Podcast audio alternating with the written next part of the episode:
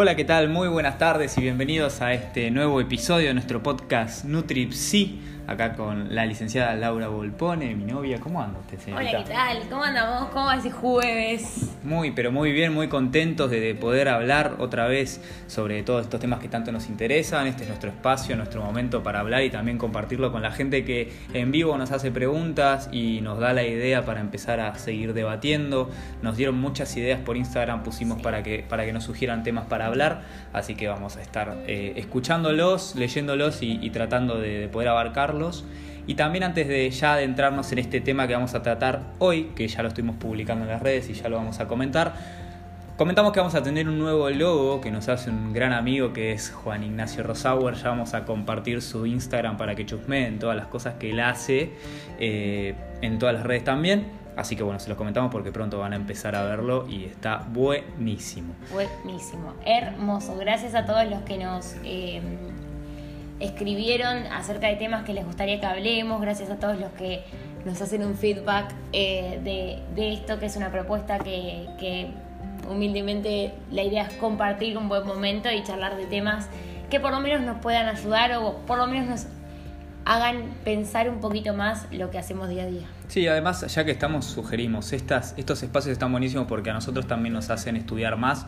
prepararnos más y la verdad que está buenísimo para mantenerse aceitado y poder estar cada vez un poquito mejor para nuestros respectivos espacios de trabajo. Y el tema que vamos a tratar hoy, justamente como lo estuvimos publicando en las redes y creo que a muchas personas les interesa, es el del autosabotaje, o bueno, como también eh, le gusta decir a la licenciada aquí presente, auto boicot. ¿Por qué te gusta, primero antes de dar una definición de qué es, por qué te gusta decirle más auto boicot o ¿O solés escuchar más a la gente decirle así? No, yo le digo más así a las conductas que veo en mis pacientes. Ok. Entonces ahí es donde yo digo, no te auto boicotes y el auto boicote es la palabra que más uso antes que autosabotaje, pero nada, eh, ambas apuntan a lo mismo, así que eh, esta es la idea. Sí, el autosabotaje o autoboicot tiene que ver con conductas eh, propias de cada persona que son inconscientes y que llevan justamente a poner obstáculos para que una persona pueda llegar a sus respectivos objetivos o generar sus logros, conseguir las cosas que se propone. Eh, cuando hablamos sobre conductas inconscientes, eh, nos referimos a cuestiones que nosotros mismos hacemos para evitar de alguna manera salir de una zona de confort y exponernos a situaciones que en muchos casos nos resultan atemorizantes, inciertas y justamente por esto nos generan muchas inseguridades. El objetivo lo tenemos. Totalmente, no siempre. No siempre, pero generalmente por ahí uno dice, bueno, o un deseo, decir, me gustaría hacer tal cosa o quisiera lograr esto, lo otro, pero ahí es donde uno va poniendo palos en la rueda para, para llegar a ese objetivo. Y lo más loco es que uno mismo quiere llegar a ese objetivo, pero a la vez uno mismo se pone esos palos en la rueda. Y esto que decís, por un lado es hay que salir de esa zona de confort, porque por muchas veces uno piensa que el objetivo final le va a traer más sufrimiento que donde uno está. Entonces ahí el, la zona de confort muchas veces te da esa calidez que hace que uno no salga por más que esa, calidez o esa zona de confort no sea la mejor, claramente. Totalmente. A ver, la zona de confort nunca es buena. ¿Por qué nunca es buena? Porque nos indica que llegamos a un límite, que llegamos a un techo. Y esto no quiere decir que tenemos que ser personas insatisfechas, pero justamente por ser personas nosotros siempre vamos a tener un deseo de concretar algo, aun cuando alcanzamos nuestros máximos objetivos. Siempre va a aparecer algo nuevo y es lo que tiene que ver con un motor que nos permite seguir adelante. Por eso esta necesidad en algún punto o esta, este indicador de salud importante que es salir de esta zona de confort. Ahora, ¿por qué aparecen estas conductas inconscientes de las que hablamos nosotros? que tienen que ver con el autosabotaje. Primero me parece que estaría bueno poner algún ejemplo de qué es una conducta de, autosabotaje. Un ejemplo es eh, una persona que tiene que está haciendo una carrera universitaria, tiene que rendir un final, por ejemplo, y en lugar de estudiar para ese examen, hace cualquier otra cosa. Sale con sus amigos, cuando por ahí al otro día tiene un examen, o no agarra los libros y se pone a ver una serie, aún sabiendo que su objetivo es ser profesional de la, de la carrera que está estudiando. ¿no? Total. A mí se me ocurre otro que lo llevo más para mi lado. Eh, esto de los de por ahí en mis pacientes que algún que em, alguno me plantea quiero bajar de peso y, y ya el otro día pretende eh, tener la alacena llena de comida porquería, diga, de papas fritas, chocolates, cosas y poder sostenerlo ahí y no comerlo. Y eso es como una conducta de autosabotaje, esto de, de comprarse todo y llenarse una alacena para poder mirarlo nada más y no consumirlo. Sí, y hasta de- en algún punto estás desafiándote. Total. Pero no desafiándote en el buen sentido, sino diciendo, bueno, voy a, voy a seguir probando mis Te límites. estás aún- torturando, diría yo. Te estás torturando, sí. ¿Qué te pasa? Porque no, no. ¿Con los pacientes? ¿Por qué te reís? Claro, no. Sí, en el ¿qué me pasa con los pacientes? Claro. Sí, total, me pasa. Te pasa que, Sí, te pasa que viene un paciente. Claro, viene un paciente y te dice, eh, no, me compré una cantidad increíble de comida dos días después de. Mis pacientes se, se autocastigan de una manera rotunda, Creo que en la nutrición. suculenta. Está buen- En realidad este tema surge porque creo que en la nutrición es uno de los ámbitos más claros donde se ve el autosabotaje, ¿no? Total, total. Por ahí otra, otra cosa que es una, una, eh, un autosabotaje, por ahí que el paciente dice, yo quiero bajar de peso y, y- y justamente todas las conductas que realiza hacen que el paciente no baje de peso.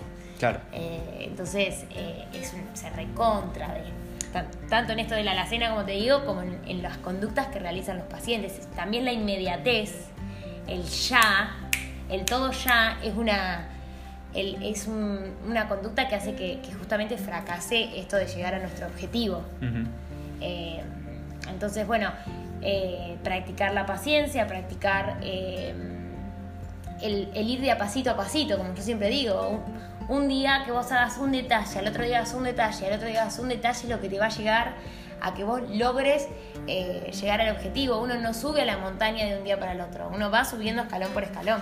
Totalmente. Ahora bien, las conductas, ahora que ya pusimos algunos ejemplos de este tipo de, de- de conductas de autoboicoto, de autosabotaje, no es que surgen porque sí y porque nuestro cerebro tiene ganas de complicarnos la existencia, no pasa por ahí. Pero sí pasa por un montón de, creencias y un montón de pensamientos que hacen que nosotros, eh, al momento de tener que salir de esta zona de confort y de exponernos a nuevos desafíos, no tenemos las herramientas o no estamos lo suficientemente preparados a nivel emocional o a nivel incluso cognitivo y conductual para poder enfrentarlo. ¿Qué quiere decir esto en términos un poco más eh, criollos, por decirlo de alguna manera? Eh, yo, por ejemplo, tengo que exponerme a una situación de eh, salir a bailar y conocer gente. Exponerme a una situación social de tener que hablar con alguien que no conozco, fui solo a un boliche o fui solo a un bar y tengo que exponerme a generar vínculos. Bueno, ahora bien, yo para eso necesito tener cierto grado de autoestima y de seguridad para poder ir a hablar con una persona. Y en muchos casos esto no existe, no está, o por lo menos no está desarrollado en una forma que me permita hacerlo. Eh, ahora bien, justamente, esto es lo que muchas veces hace que muchas personas se queden en la zona de confort y no hagan esto, no lleven a cabo esta, esta conducta de socializar y no puedan permitirse tener nuevas experiencias. Entonces, estas creencias o estos pensamientos son los que por ahí no nos permiten exponernos, exponernos a este tipo de situaciones. Total, si yo creo que no puedo, no voy a poder. Si yo creo que, que no soy capaz de lograrlo, no voy a ser capaz de lograrlo. O sea, quizá esto, eso vos decís, estas creencias que uno tiene guardado adentro imposibilitan el llegar a, a ese objetivo que uno se plantea. Totalmente. Hay creo que dos cuestiones que son muy importantes y dos palabras que en realidad son muy importantes que las nombramos un poco recién, que son la autoestima y el miedo. El miedo va a estar siempre porque son situaciones en general desafiantes Total. las que nos exponen a estas conductas de autosabotaje. Y la autoestima también es importante porque, como hemos hablado en otras situaciones, en otros podcasts o en otros videos que también hemos subido, la autoestima es una valoración de nuestro autoconcepto. Es decir, nosotros nos evaluamos a nosotros mismos en todos los aspectos, físicos, emocionales, etc. Y de eso hacemos una valoración. Es decir, nosotros nos estimamos más o menos dependiendo de la valoración que hacemos de nosotros, Nosotros mismos. estas creencias de las cuales nosotros hablamos, que por ahí nos limitan, son creencias justamente limitantes y no nos permiten exponernos al riesgo, eh, son las que están sostenidas muchas veces por una autoestima baja. ¿Por qué mencionamos esto? Porque cuando uno quiere trabajar sobre el autoboicot, no tiene que trabajar primero sobre eh, lo directamente visto que son las conductas en sí.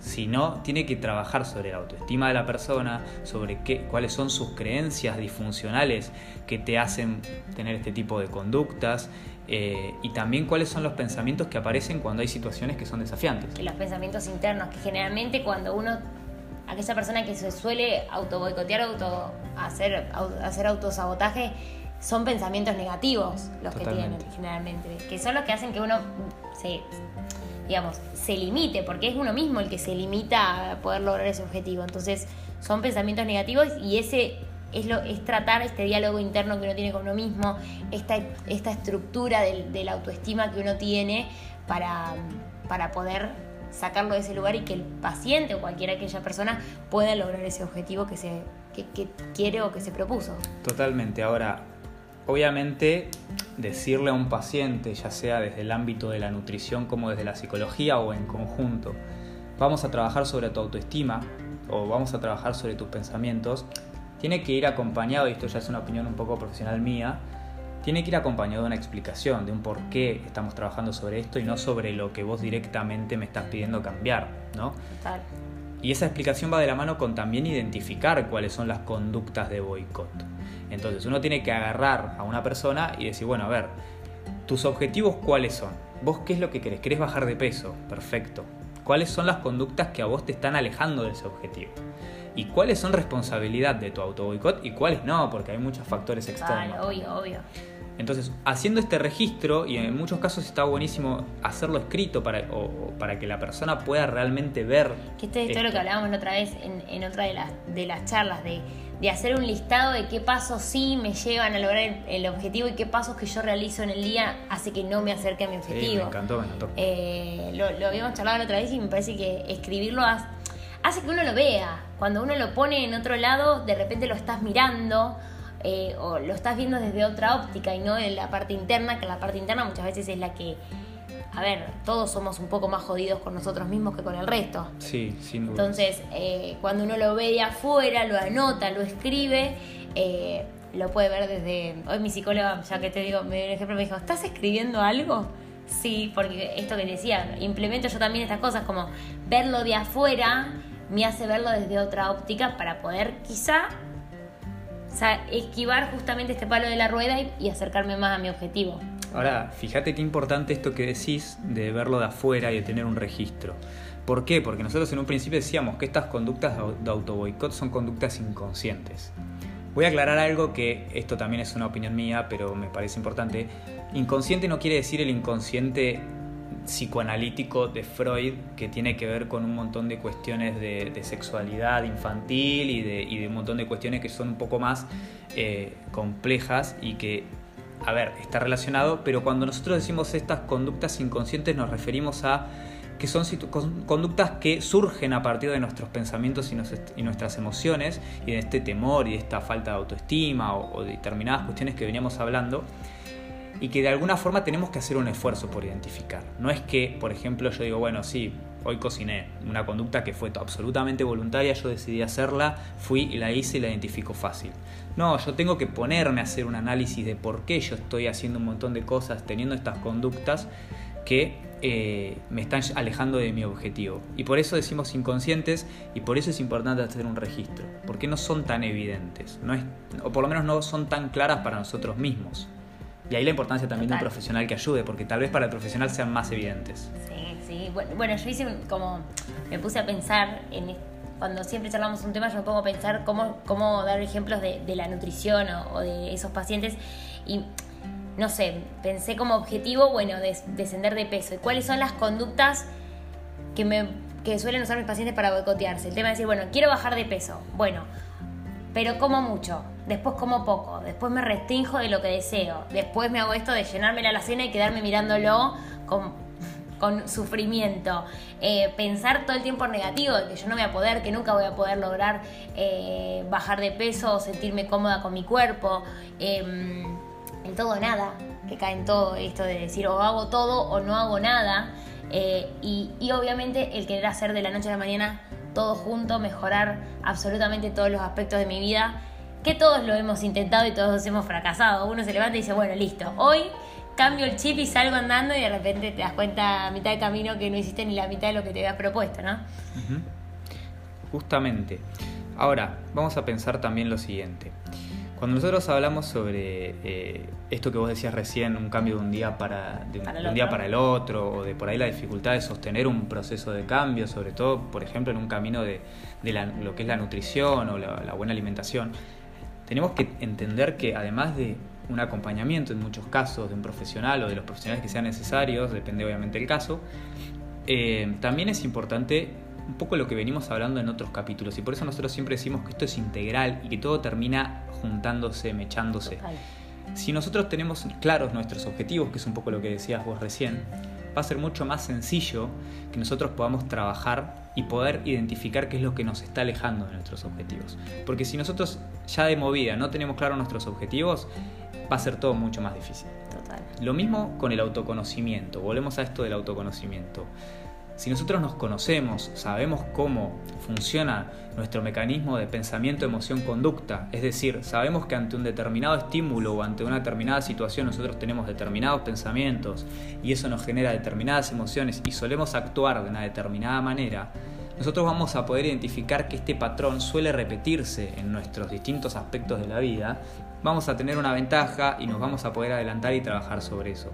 Acá es lo mismo, si yo ya sé que tengo un desafío, que está relacionado por ahí con mis objetivos, pero que en general yo suelo hacer algo que lo arruina, que lo estropea o que me aleja de, de lograrlo, yo ya sé que eso me suele pasar. Entonces yo ya sé que voy a poder desarrollar alguna estrategia con ayuda de algún profesional para poder evitar que eso pase. Es que hasta, quizás esto que decís, cuando uno busca una ayuda profesional, el paciente lo ve al toque.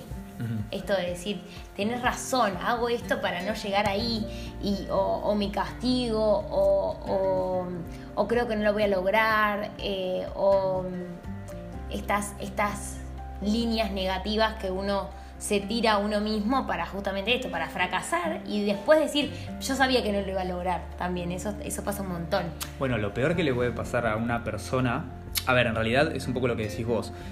Muchas veces esto de quiero la solución de, hoy para mañana, o por ejemplo pienso en lo que vos siempre comentás del tema de las dietas y cómo, cómo es difícil sostenerlas, o cuántos, cuántos fracasos hay en el tema de las dietas, una persona muchas veces dice, yo tengo mi objetivo claro, voy a empezar un tratamiento, lo voy a, lo voy a lograr, ya sabiendo que ese tratamiento va a fallar, que es un poco lo que, lo que estabas contando recién. Entonces cuando falla, reforzás la idea de que vos ya tenías esta creencia que vos ya tenías de que esto no iba a funcionar y que vos no ibas a poder, y ahí es imposible después recuperarse de este tipo de situación. Mentira, no es imposible, estoy siendo un poco drástico, pero es mucho más difícil.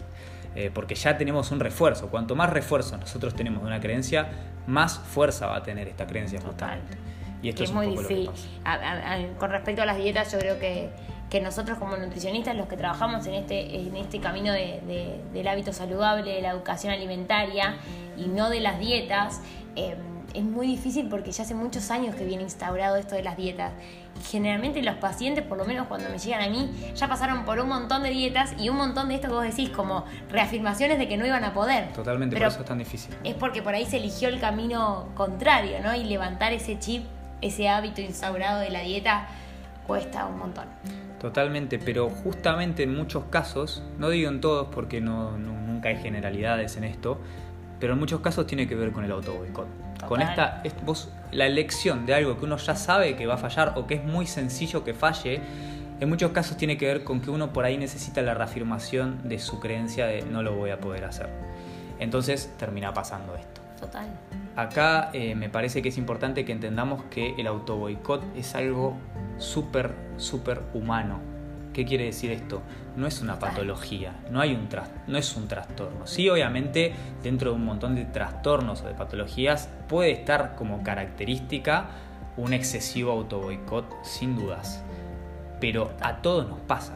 A todos en algún momento. ¿Quién más se autoboicotearon algo? Total, total. Es imposible que no nos pase por una simple cuestión. Todos tenemos miedo a lo incierto. Todos tenemos temor a cosas que nos generan inseguridad y todos tenemos inseguridades.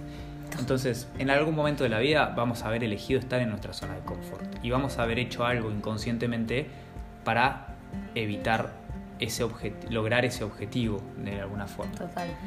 Entonces eso es un poco lo, complicado de todo esto. Pero poder verlo y, para poder empezar a generar herramientas para poder modificarlo, por ahí empezar por decir, bueno, voy en vez de, la lista de cosas negativas que me dije hoy, empiezo por modificar una, esa va a hacer que yo de a poquito me vaya acercando y quieras o no, hay un momento en que se genera, se, logra ese cambio o, acercarse al camino para, para, llegar al objetivo. Sí, justamente por eso nosotros hacemos hincapié en que lo importante de esto, para hacer un breve resumen de todo lo que venimos hablando, es el autoconocimiento para poder tener en claro cuáles son nuestros patrones de pensamiento, emoción, conducta y poder estar un paso adelante en este sentido.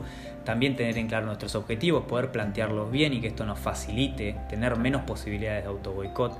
Y trabajar mucho sobre nuestras creencias, sobre todo aquellas que son limitantes, que son negativas, eh, y poder también desarrollar una mejor autoestima.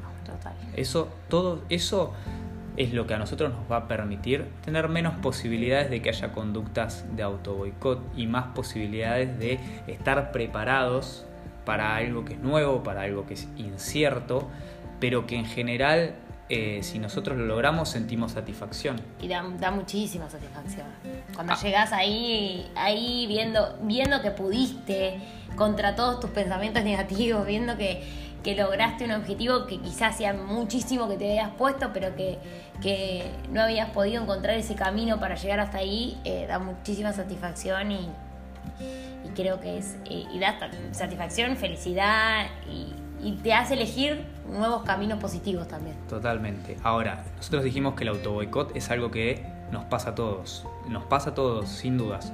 Lo que no quiere decir que si nos pasa no tengamos que buscar ayuda porque es normal, no es lo mismo a ver, si nosotros consideramos que es algo que no podemos manejar o que realmente nos afecta, nosotros siempre decimos, para identificar que hay algo que es un trastorno o que afecta considerablemente nuestra vida, tenemos que tener el parámetro de afecta a nuestra vida diaria en algún punto. Nos evita poder hacer algo que en realidad es cotidiano para nosotros o que tendría que tener que ver con un desarrollo normal de nuestros días.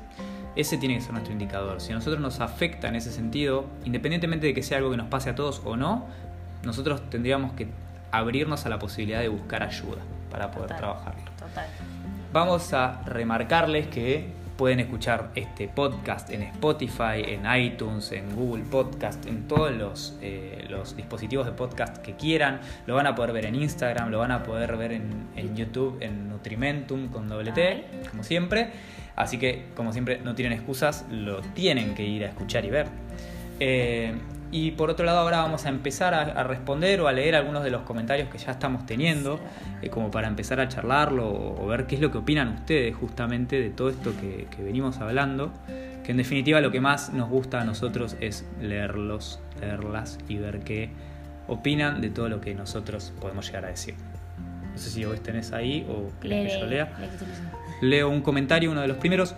¿Cuánto tiene que ver en esto que, en esto que dicen el tema de la imagen?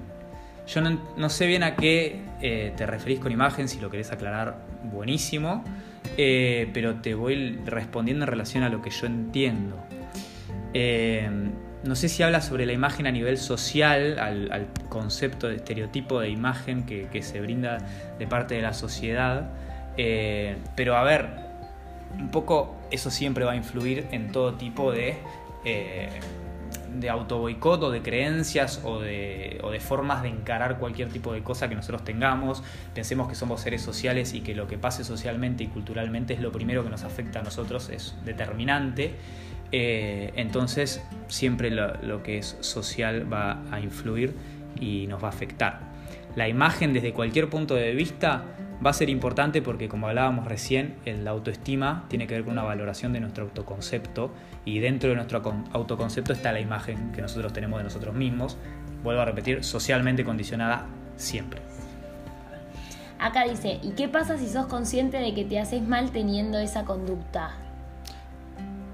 En general uno es, a ver, primero estás un paso adelante si sos consciente de que te haces mal porque si ya identificas que hay un malestar, es momento de empezar a hacer algo para cambiarlo. ¿Qué hacer? Depende de cada persona. siempre se va a sugerir algún tipo de abordaje psicoterapéutico eh, porque es el camino que más tratamientos científicamente comprobados tiene para poder trabajar sobre esto. Pero bueno, estrategias hay un montón y depende de cada persona, habría que ver en qué aspecto, qué es lo que pasa, cuánto te afecta. claro, que...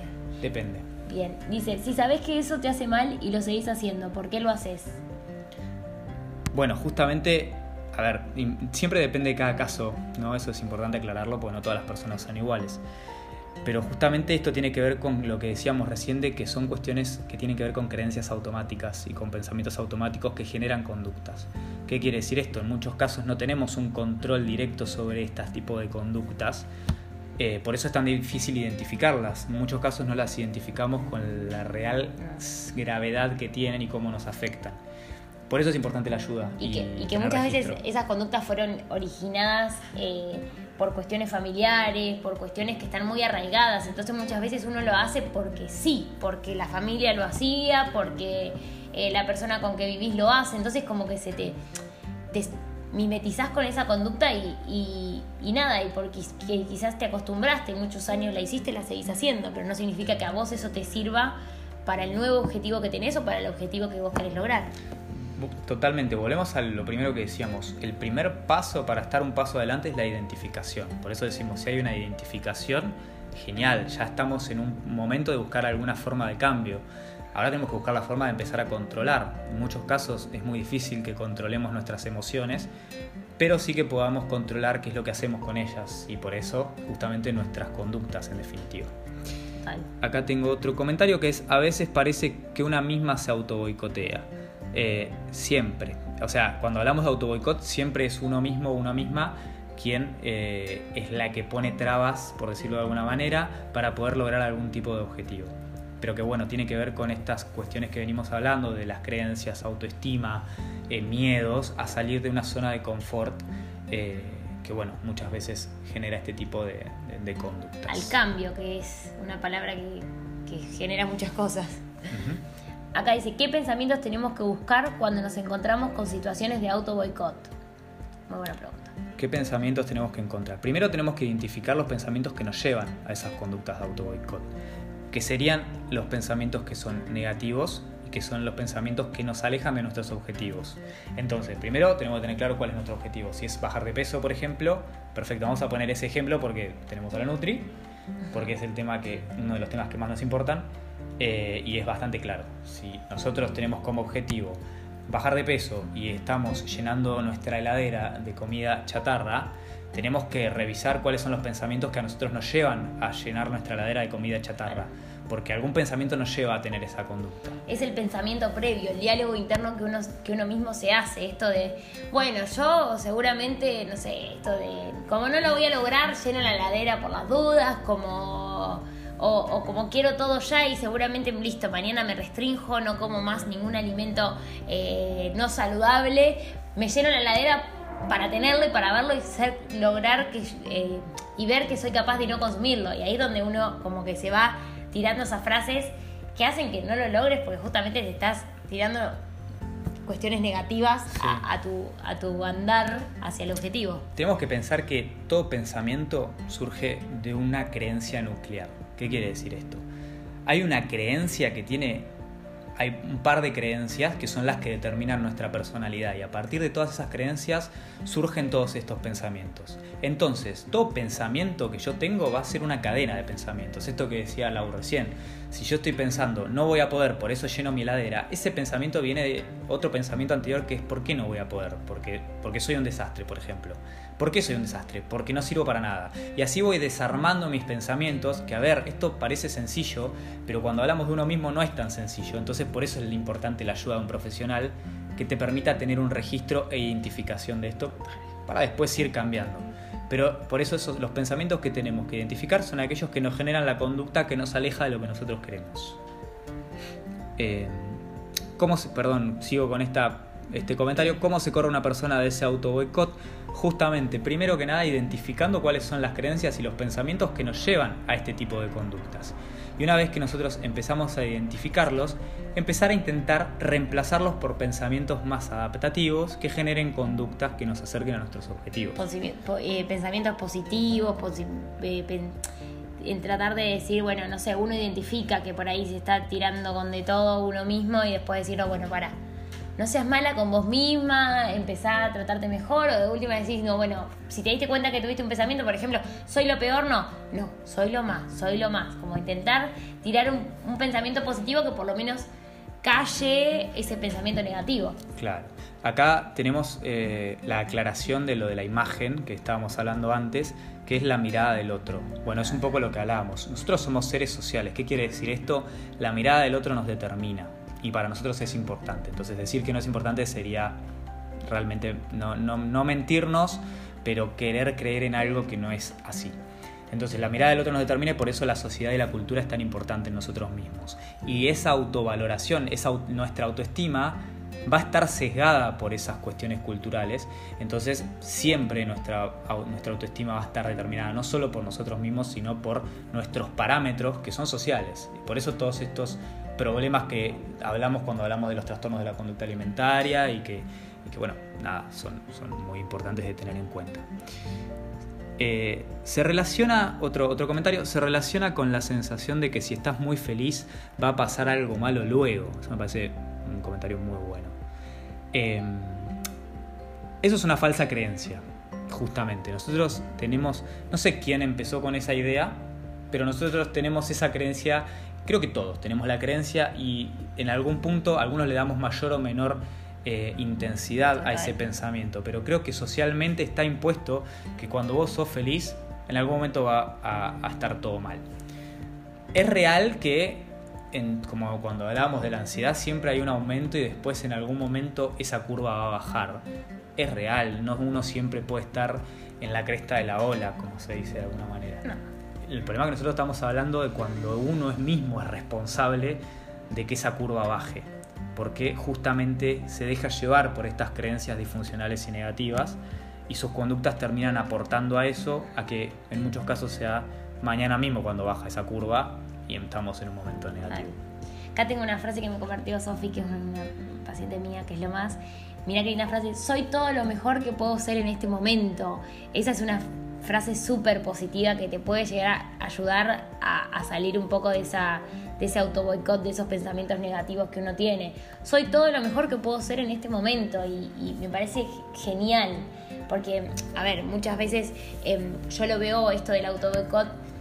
Esto lo veo en cualquier tratamiento de, de nutrición. El paciente viene bien y de repente, ¡pum! Eh, no hubo un millón, un listado de millones de cosas más importantes que el paciente, es decir, no porque los chicos, porque el perro, porque el trabajo, porque el frío, porque el calor, porque se va poniendo como un listado de, excusas, de, de excusas em, que hace que no, el paciente no pueda lograr su objetivo. Y justamente es el paciente tratando de, interferir en esto mismo, en esto mismo porque por ahí el paciente venía de 10, venía de 10 y obviamente en las circunstancias de hoy en día, de, una, mujer, por ejemplo, que tiene una familia, que tiene un trabajo, que tiene muchas cosas, es lógico que tenga como altercados una vida muy agitada, pero no por eso em, no puede lograr su objetivo. Entonces, esto de soy todo lo mejor que puedo ser en este momento, me parece una frase que, que para esa cantidad de exigencias que uno se pone todos los días, es una frase que puede ayudarnos mucho a, salir de esa negatividad. Lo importante de todo lo que nosotros venimos hablando y sobre todo de esta frase es la significación que nosotros le damos a las cosas. Porque yo tranquilamente puedo decir, soy todo lo mejor que puedo ser en este momento, que sea real, yo realmente estoy dando lo mejor de mí, soy mi mejor versión. Y otra cosa es decirlo, como decís vos, a modo de excusa, eh, pero excusa en el buen sentido, o sea, realmente no tengo otras herramientas o realmente le doy mucha importancia y me, realmente me creo que soy lo mejor que puedo en este momento, aunque no sea así. Eh, por eso es importante conocerse, por eso es importante darse lugar a empezar a identificar todo esto que venimos hablando. porque es la única manera de poder ver si esto realmente es así o si es una distorsión de nuestra, de nuestra forma de ver el mundo, básicamente. Sí, sí, tanto, a ver, uno, esto que decíamos hoy, tampoco puede, uno puede decir, bueno, de la noche a la mañana soy lo mejor del mundo, estoy en la cresta de la ola y el otro día estar en el sótano más sótano del planeta. La idea es ahí es lograr el equilibrio, pero eh, siempre intentando pensar en positivo y esto de decir, bueno, soy todo lo mejor que puedo ser, pero para mí, para, para mi persona, y eso a, su vez va a ir contagiando eh, buena energía y, y, y esto de este positivismo hacia los demás. Totalmente. Acá tengo un comentario que dice, en relación a temas tratados en otros espacios, en otros episodios, me, imagino por la idea, quien sufre de anorexia o bulimia es consciente de que se autoboicotea. Justamente no necesariamente. De hecho, una de las características más importantes de la anorexia es que hay muy poca conciencia de enfermedad. Por ende, hay muy poca conciencia del autoboicot también. Eh, por ende, no, no en ese caso. En la bulimia suele haber más conciencia de enfermedad, lo que no quiere decir necesariamente que se reconozca. Imagínense que si estamos hablando que en personas que no padecen trastornos mentales, las conductas de autoboicot están y son inconscientes, o sea, es muy difícil identificarlas. Me gusta mucho la palabra inconsciente en este aspecto, pero es una cuestión mía. Es difícil eh, identificarlas. Eh, imagínense donde sí hay un trastorno. Entonces, un poco es un tema muy complicado, pero eh, suele haber mucha menos conciencia de, todo este tipo de, de cuestiones. Vos tenés. Uno tiene también. Uno tiende también a sobreexigirse con las cosas. Total. Sin duda, pero ahí es importante diferenciar cuándo estamos hablando de un auto boicot y cuándo estamos hablando de eh, querer abarcar mucho y no, y no poder eh, no poder con eso. Que generalmente cuando uno pone esto que decíamos, de estar en la cresta de la hora, pones un objetivo muy grande. Eh, es, más probable que aparezcan las cosas de auto boicot, porque si yo de hoy a mañana, es lo que te decía la otra vez con el ejemplo, si yo de hoy digo, bueno, listo, mañana quiero ser presidenta, pues es obvio que voy a decir, no, bueno, no pude, soy lo peor, soy esto y soy lo otro, porque era algo que era irrisorio. Entonces, eh, a esto que hablábamos hoy de ponerse objetivos cortos, ir de a pequeños pasitos, eh, es lo que hace que uno logre aquel objetivo, pero que fue escalando la montaña pasito a pasito, no subió de, de, de, a la cima de un día para el otro. Totalmente. Ahora, lo importante es, es justamente lo que decís, identificar si el objetivo muy grande que uno se pone es porque uno realmente por ahí no tiene el trabajo de que tiene que primero tener objetivos cortos para llegar a algo muy grande, o es porque esta, esta conducta de autoboicot inconscientemente me lo estoy poniendo porque sé que no voy a llegar en lo que hablamos de la dieta. Sí, el, que, bajar 10 kilos en una semana a otra, es obvio que uno no va a llegar y va a decir, bueno, no, chao, no hago más nada porque total no llego a los 10 kilos. Y sí, porque realmente 10 kilos eh, de la noche a la mañana me parece que, que es irrisorio. Totalmente. ¿Hay una relación entre la autoexigencia y autoboicot? ¿Se acompañan o se enfrentan? Es un poco lo que hablábamos recién. Eh, es importante diferenciar, porque, a ver, la autoexigencia, todo tiene que tener un equilibrio. El autoboicot es negativo, desde ya. La, autoexigencia puede ser positiva, porque si yo para un determinado objetivo necesito exigirme, esa autoexigencia puede estar equilibrada y puede llegarme a cumplir mis objetivos, por ende, ser positiva y saludable. Ahora, si esa autoexigencia me lleva a estar estresado, a tener ansiedad, a terminar enfermo en cama y no poder cumplir con mis objetivos, hay una desregulación bastante importante que hay que trabajar. Pero no necesariamente tiene que tener que ver con un auto boicot, porque volvemos a lo mismo, capaz yo realmente tengo la exigencia y quiero hacerlo. Una autoexigencia sana o saludable acorde por ahí al objetivo que vos estás planteando sin necesidad de, de autosabotaje. Claro, y una autoexigencia puede ser muy intensa y, desbordarnos, pero no necesariamente ser un autosabotaje. Porque el autosabotaje, volvemos a decirlo, tiene que ver más con otras cuestiones de inseguridad y miedos y de poca capacidad de poder eh, enfrentarnos a algo nuevo, eh, que por ahí la autoexigencia no necesariamente eh, va a tener. No sé si tenés alguna pregunta más. Acá hay algo que me gustó, buscar resultados y no ver el proceso también es autoboicot. Súper. Eso es como cuando uno solamente ve la meta. Y eh, bueno, nada, después son mensajitos muy lindos que, que, están mandando la gente. ¿Vos tenés más ahí preguntas? ¿Tenés eh, acá? Ah, no, son dos caritas. Creo que en principio uno... No sé si lo, leímos. Ya lo leí. ¿Ya lo leímos? Listo. Entonces, bueno, podemos ir concluyendo. No sé si vos tenés algo que quieras leer. lindo que ahora cuando, bueno, leemos. Perfecto. A modo de, de concluir, primero que nada les agradecemos por la participación, son Total. lo más, buenísimo. Siempre. Es lo mejor, la parte más divertida para nosotros es esta, sin dudas. Tanto la participación como los mensajes lindos de, de apoyo y, y- y nada, y cariños eh, son lo que también motivan a uno a, a seguir haciéndolo, a ver que por ahí que da buenos resultados, que, que los, ustedes están contentos, a nosotros nos hace estar contentos. Totalmente. Así que eso desde ya les agradecemos. A modo de resumen, el autosabotaje, esto que decíamos, son conductas que nosotros mismos eh, realizamos y nos alejan de nuestros objetivos. Para empezar a cambiarlas tenemos que empezar a reconocer primero las conductas, también los pensamientos y poder empezar a hacer un trabajo de autoconocimiento que es lo que siempre nosotros promulgamos para poder empezar a, a po- a transitar un camino más saludable, más disfrutable y poder exponernos a cosas que, que nos pueden llevar a, a momentos nuevos y muy positivos de nuestra, de nuestra vida. Totalmente licenciado. Bueno, nos despedimos hasta la semana que viene que vamos a grabar otro nuevo episodio, ya les vamos a decir qué tema, lo pueden escuchar por Spotify, lo pueden escuchar por iTunes, por Google Podcast, por todas las plataformas donde haya podcast lo pueden escuchar, por Instagram, en nuestras cuentas, por en Nutrimentum en YouTube, lo pueden ver también, así que los invitamos, las invitamos a que, a que puedan disfrutarlo cuando ustedes Total. quieran. Les mandamos un beso y nada, que tengan lindo jueves y vamos con pensamiento- pensamientos positivos y menos autosabotajes. Un placer, nos vemos la semana que viene, chau.